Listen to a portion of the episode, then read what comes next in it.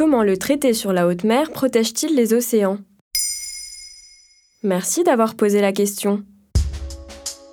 15 ans de négociations enfin primées.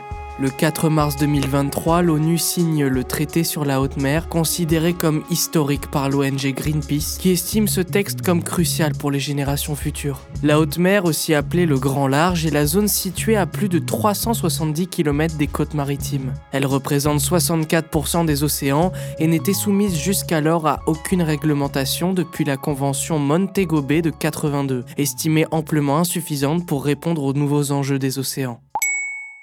Pourquoi est-il si important de protéger les océans? Eh bien parce qu'ils accueillent la biodiversité la plus dense et la plus complexe de la planète. Aujourd'hui, on a identifié 250 000 espèces différentes dans les océans, mais les scientifiques estiment que l'homme n'en connaît que 13% et qu'il y a sans doute 1000 milliards d'espèces bactériennes. De plus, selon Françoise Gaille, directrice de recherche au CNRS au micro de France Culture, L'océan est capable de stocker un tiers du CO2 qui résulte des activités anthropiques, mais surtout d'emmagasiner plus de 90% de la chaleur qui découle des conséquences des gaz à effet de serre. Imaginez la température sur Terre si on n'avait pas ces océans. Ils nous protègent d'un changement climatique radical. Par ailleurs, la crise climatique dérègle l'inertie des océans.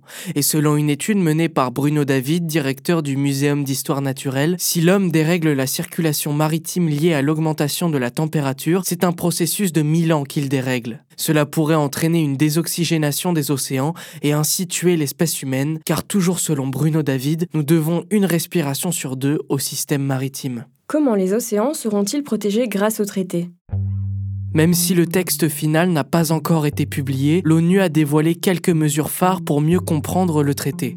Selon les juridictions actuelles, seul 1% de la haute mer est soumis à des lois de conservation. Grâce aux nouvelles législations internationales, les Nations Unies estiment que 30% des océans seront protégés d'ici à 2030. Dans une déclaration pour TF1, Lise Caran de l'ONG Pew Charitable estime que les zones de haute mer protégées peuvent jouer un rôle essentiel pour renforcer la résilience face aux effets du changement climatique. En effet, le traité prévoit de réaliser plusieurs rapports sur l'état des océans, car grâce aux différentes études scientifiques publiées sur le sujet, seul un cinquième de ce qui les compose a été cartographié. De plus, ils sont une ressource indispensable pour la recherche médicale et paramédicale. Il existe une immensité d'organismes et de micro-organismes permettant de réaliser des progrès dans la médecine. Par exemple, le traitement agréé contre le Covid, le Remdesivir, a été créé à base de ressources marines génétiques. Le traité sur la haute mer prévoit un partage plus équitable des richesses issues de ce commerce afin d'en limiter l'exploitation. En effet, si l'on ajoute l'industrie cosmétique, le marché mondial de technologie marine s'élevait à 3 milliards 800 millions d'euros en 2017 selon l'agence statistique des marchés Mordor Intelligence. Donc ça veut dire que les océans pourront quand même être exploités?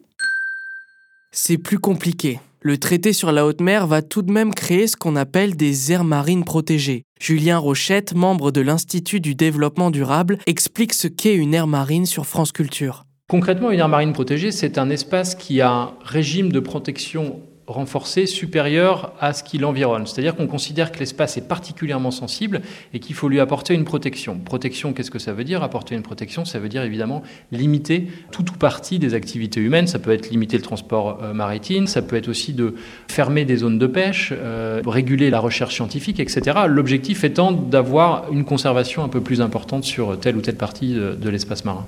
Voilà comment le traité sur la haute mer protégera les océans. Maintenant, vous savez, un épisode écrit et réalisé par Samuel Lambrouzo. Ce podcast est disponible sur toutes les plateformes audio. Et si cet épisode vous a plu, n'hésitez pas à laisser des commentaires ou des étoiles sur vos applis de podcast préférés.